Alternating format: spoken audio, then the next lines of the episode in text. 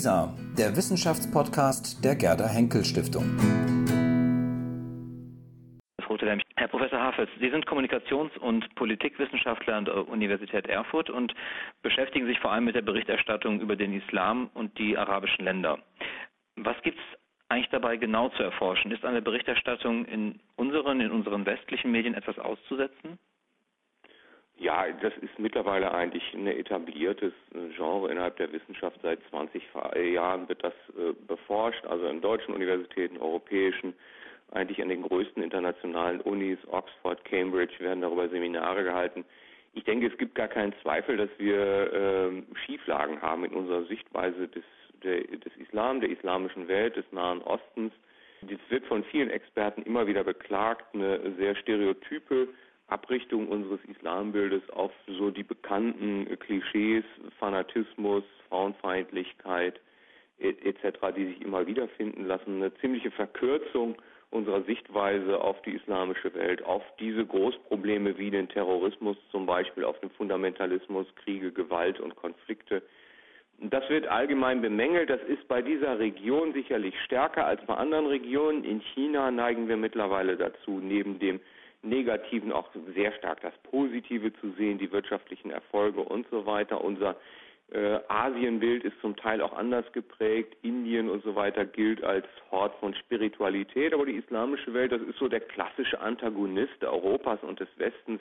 Ich würde sogar sagen, der klassische Feind eigentlich, der durch die Geschichte diesen Orient-Okzident-Gegensatz geprägt hat. Und das scheint bis in die Moderne zu tragen. Wir sind also nicht ganz kulturell nicht ganz so modernisiert, wie wir immer denken.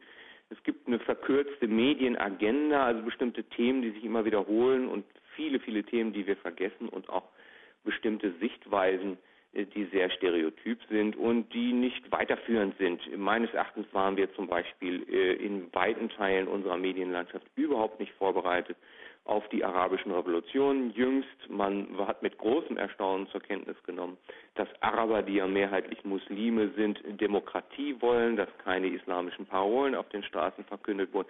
All das konnten wir im Grunde zunächst einmal gar nicht verarbeiten äh, und waren in positiv schockiert, sozusagen, wie ähnlich diese Menschen doch in ihren Alltagswünschen, ihren politischen Interessen uns doch eigentlich sind, wo wir sie eigentlich immer wieder für überwiegend äh, völlig andersartig, äh, kulturell auch nicht kompatibel mit uns betrachtet haben. Mhm. Ich denke, das war möglicherweise ein positives Schockerlebnis. Wir müssen noch mal abwarten, wie sich das auswirkt.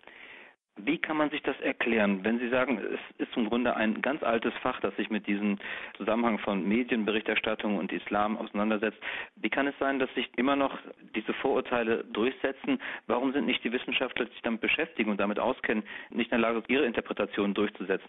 Ja, wir sind leider nicht sehr einflussreich. Wir schreiben zwar Bücher, wir bemühen uns in Medien sozusagen Dinge äh, gerade zu rücken, wenn man uns fragt, aber die medialen Konjunkturen sind sehr begrenzt. Wir sind in der Regel viel zu kompliziert und viel zu ausufernd für das Tagesgeschäft der Medien. Ähm, man merkt immer wieder, gerade auf den Buchmärkten zum Beispiel, dass diejenigen Werke sich durchsetzen, die kurz, knapp und extrem verkürzend und dadurch auch häufig verfälschend sind. Das Werk von Thilo Sarrazin ist ja nur eines von vielen Pamphleten, die dort liegen äh, und die die Menschen kaufen, weil es sozusagen in seiner ähm, gnadenlosen Verkürzung von Sachverhalten äh, und in seiner Verfälschung äh, dann aber leicht zu verdauen ist. Also wir haben als Wissenschaftler sicherlich keine Chance, die breite Bevölkerung zu erreichen, sondern es bedarf einer Vermittlungsleistung und diese Vermittlungsleistung muss eigentlich von den Journalisten geleistet werden, die ihrerseits natürlich vielfältigen Einflüssen ausgesetzt sind. Da ist zum einen äh, die Tagesroutine, also das Organisationsgeschäft selbst, äh, wo man eine Reihe von Einflüssen äh, zu konstatieren hat. Da ist auf der einen Seite, muss sich jeder Journalist natürlich fragen, was kann mein Publikum verdauen, was will mein Publikum? Das Publikum lebt nun mal mit, äh, mit Stereotypen, ist in einer bestimmten Vorstellungswelt des Islam aufgewachsen. Äh, Kenntnisse über die islamische Welt sind nicht Teil unseres Bildungskanons. Ganz allgemein, was wir in der Schule lernen über die islamische Welt, ist absolute begrenzt und, und verkürzt und bringt uns kaum etwas zur Interpretation der islamischen Welt. Das heißt, wir haben einen Konsumenten, der nicht viel verdauen kann, der nicht viel will und der auch, sagen wir mal, negativ vorgeprägt ist in Bezug auf die islamische Welt. wenn sie zu positiv berichten, für das Publikum zu positiv berichten, bekommt jeder Redakteur dieser Welt hinterher eine, eine Reihe von negativen E-Mails mittlerweile, mit denen, bei denen er sich zu rechtfertigen hat vor seiner äh, Redaktionsleitung, die ihrerseits nun wiederum nicht ständig im Kreuzfeuer stehen muss für eine zu kritische neue Sichtweise der Dinge. Also hier sind eine Reihe von Mechanismen am Wirken, glaube ich, die sich nicht so leicht aufbrechen lassen. Es kommt hinzu in bestimmten Krisenzeiten auch starker Druck des Staates, eine Art Gegenpropaganda, wie wir sie zum Beispiel im Irakkrieg kannten, seitens der amerikanischen Regierung, wo man auch von staatlichen Stellen eine demokratische Regierung ja offensiv gelogen hat sozusagen, äh, weil man sich in einem Konflikt mit den Oststaaten befand. Das macht es für Journalisten ebenfalls nicht leichter. Ich denke, dieses gesamte Konglomerat aus Druck aus der Organisation, Marktanpassung, einem Konsumenten, der, äh, sagen wir mal, nicht hinreichend kritikfähig ist, äh, politischer Propaganda, sind insgesamt dafür verantwortlich, glaube ich, dass wir nicht in der Lage sind, da wirklich voranzukommen. So ganz langsam entwickelt sich ein kritischer Diskurs in den letzten Jahren. Medien merken, bestimmte Redaktionen merken langsam, dass da etwas falsch läuft. Dieses Attentat jetzt jüngst in Norwegen zeigt ja auch einmal mehr, dass Islamophobie, also ein wirklich verbreiteter Teil äh, von, von rechten Einstellungen in unserer Bevölkerung ist. Das beschränkt sich nicht auf Neonazis, sondern geht weit tief in die Bevölkerungsmehrheiten hinein. Äh, Islamophobie, also Islamfeindlichkeit, ist wirklich in, in hohem Maß auch salonfähig in unserer Zeit. Man kann über den Islam fast alles sagen, ohne von seiner sozialen Umwelt dafür abgestraft zu werden. Äh, das ist bei anderen Religionen äh, völlig anders und in anderen kulturellen Zusammenhängen haben wir da Tabus entwickelt über Afroamerikaner, schwarze Juden reden wir anders als über Muslime. Das haben wir uns im Laufe der Generation wirklich mühsam angeeignet, eine differenziertere Sicht. All dies passt bei Muslimen und dem Islam, einem großen Teil unserer Bevölkerung, noch nicht mhm. zusammen. Äh, da ist noch viel Arbeit zu leisten und ich glaube, das ist die, die Medien sind da in einer ganz schwierigen Situation, sozusagen Nahtstelle gesellschaftlicher Fehlentwicklungen zu sein. Äh, und man kann nur für die Zukunft hoffen, dass in dem einen oder anderen Bereich da Verbesserungen stattfinden. Ich denke, man muss ansetzen beim kritischen Konsumenten, bei den Bildungsinstitutionen. Äh, das ist wahrscheinlich der Königsweg. Die, die innere journalistische Reform wird aufgrund des hohen ökonomischen Drucks in diesem Sektor wahrscheinlich bei den großen Medienanstalten wenig fruchten. Möglicherweise gibt es eine gewisse Hoffnung im Internet, dass dort Diversität entsteht, aber das wird nicht die gleiche Wirkung auf die Gesellschaft haben. Also es muss eine Reform der großen Medien hier auch geben. Was kann denn die Wissenschaft leisten oder, oder was müssen Wissenschaftler leisten, um die Deutungshoheit über sehr komplexe Dinge auch nicht zu verlieren, sondern um sich auch Gehör zu verschaffen? Sie haben schon vom Internet gesprochen. Gilt es auch so eine Art ja, Medienschulung für Wissenschaftler auch ähm, vielleicht in Gang zu bringen, dass sie eben eine ja. Sprache finden, die die Leute auch erreicht? Das mag zum Teil sein, wobei ich glaube, dass sich da schon vieles entwickelt hat. Also als ich vor 20 Jahren, 25 Jahren angefangen habe mit akademischer Arbeit, sprach man immer vom Wissenschaftler im Elfenbeinturm. Die meisten deutschen Orientalisten zum Beispiel und Islamfachleute äh, haben sich nie öffentlich geäußert und überließen das Feld den Journalisten wie Schollatur und so weiter. Diese Zeit hat sich aber im Grunde grandios geändert. Ich kenne fast keinen Kollegen mehr, der nicht bereit wäre, mit den Medien zu kommunizieren, der nicht ständig ansprechbar ist sozusagen für die Massenmedien, der nicht in der Lage wäre, auch sagen wir mal in, in relativ einfachen Worten äh, Dinge zu vermitteln, ähm, auch im Journalismus eben, sagen wir mal, im Rahmen seiner Kompetenzen, aber durchaus auch gelernt hat. Ich glaube nicht, dass es so etwa einer, einer solchen Schulung doch bedarf. Wir haben heute eine Entwicklung im, äh, in der Wissenschaft insgesamt hin zu Public Intellectuals, glaube ich, äh, andere Anforderungsprofile, auch durch die Hochschulreform, durch Bologna. Unsere Studenten äh, haben auch andere Anforderungen. Das sind verkürzte Studienzyklen. Es fehlt häufig die akademische Vertiefung. Das beweint sozusagen der Akademiker in mir zutiefst. Begrüßenswert an diesen Entwicklungen ist allerdings natürlich, dass man als Wissenschaftler selbst auch gezwungen ist, schon im akademischen Raum heute, vor allen Dingen im BA, also im, im grundständigen Studium, eigentlich Sachverhalte doch sehr einfach auf den Punkt zu bringen, auch vereinfachend auf den Punkt zu bringen. Nein, ich glaube nicht, dass Wissenschaftler da Schulungen bedürfen. Das hat sich äh, vieles schon in die Richtung, sagen wir mal, einer, eines stärkeren öffentlichen Standings von Wissenschaftlern bewegt. Aber Ähm, ich glaube, dass Medien einfach einen Expertisebedarf haben, der grundsätzlich ganz anderer Natur ist. Hier geht es um, um einfache Erklärungsansätze, häufig zu vereinfachende Erklärungsansätze, die Wissenschaftler wahrscheinlich zu keinem Zeitpunkt liefern werden können.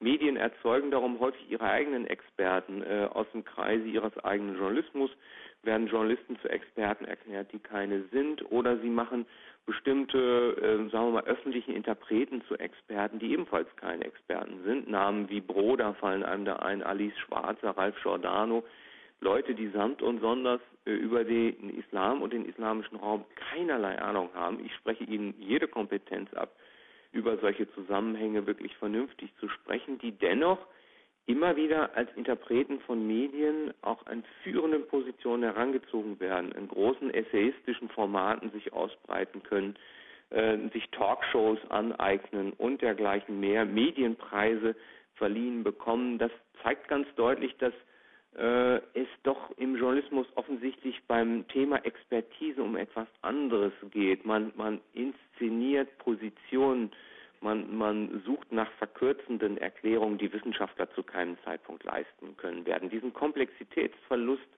den manche Medien, auch die Presse, auch die überregionale Presse möglicherweise in den letzten Jahren erlitten haben, Stichwort Broder, der sich im Spiegel, Henrik Broder, der sich im Spiegel stark ausbreitet, äh, den können, dem können Wissenschaftler schlecht entgegensteuern. Da können sie noch so viel Gutes produzieren und noch so viele Angebote machen.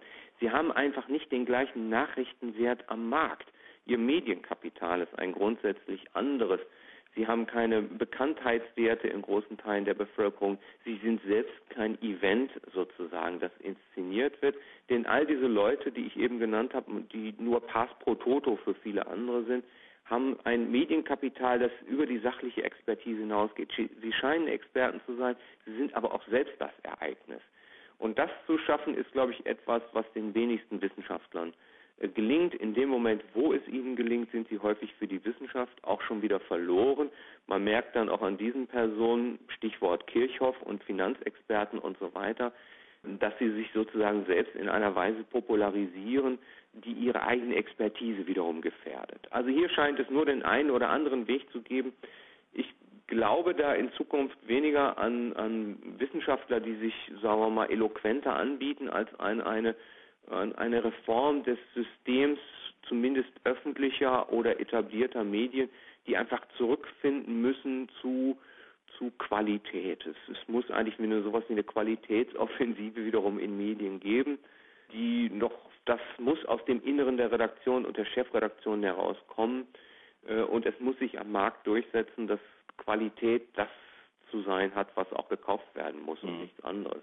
Also hier muss man wahrscheinlich sowas wie eine, wie eine kleine journalistische Revolution tatsächlich veranstalten. Ich fürchte, dass wir uns sonst alle in so eine Popularisierungswelle begeben, die Wissenschaftler alleine sicherlich nicht aufhalten können. Apropos Medienrevolution, viele der etablierten Medien beobachten ja genau, was in neuen Medien passiert. Kann das sowas wie soziale Netzwerke, ähm, eigene Blogs, die entstehen, kann sowas eine Alternative sein zu bestehenden Medien oder können die diese Rolle hineinwachsen? Ja, natürlich in gewisser Weise schon. Äh, die Angebotspalette äh, erweitert sich natürlich im Internet. Das ist für Akademiker und Wissenschaftler in gewisser Weise natürlich eine Chance.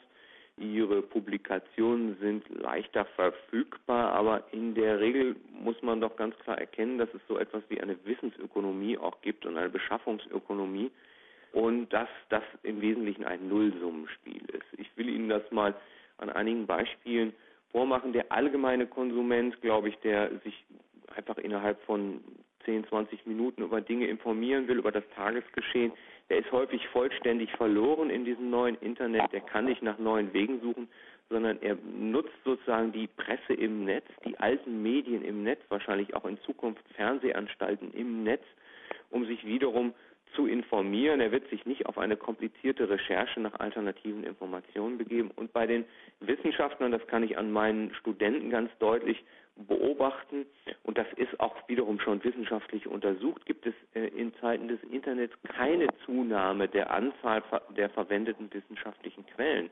Ganz im Gegenteil, wir ähm, äh, sehen eine Tendenz bei unseren Studenten, sich immer weniger in Bibliotheken zu bewegen, sich immer weniger mit Büchern auszustatten und die komplizierte Recherchen durch Datenbanken der Bibliotheken zu wagen und immer mehr das anzunehmen, was zufällig als HTTP sozusagen von Wissenschaftlern oder auch manchmal Halbwissenschaftlern oder Jungwissenschaftlern, Nachwuchswissenschaftlern im Netz angeboten wird. Die Qualitätsstandards gehen hier völlig verloren die wissenschaftlichen Zeitschriften, die immer so als Referenz dann äh, eines jeden Wissenschaftsfaches, einer jeden Disziplin im Grunde betrachtet werden, haben ihre Stellung, glaube ich, in weiten Teilen der Studentenschaft schon längst verloren. Viele Studenten wissen auch nach Jahren gar nicht, welche wissenschaftlichen Zeitschriften eigentlich in ihrem Fach führend sind.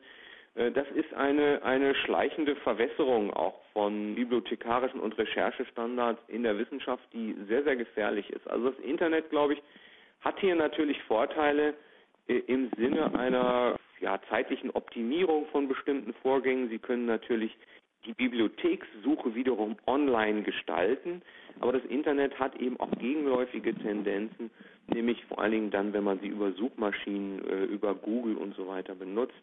Auch das ist Teil unserer akademischen Wissenschaftsgesellschaft. Ich versuche meine Studenten davon abzubringen und ihnen Wege durchs Internet zu weisen. Wir besprechen umfänglich, wie das zu geschehen hat. Ich habe neulich auch einen Vortrag gehalten im Universitätsrahmen Propedeutikum zur äh, wissenschaftlichen Verwendung des Internets, aber es ist nicht einfach.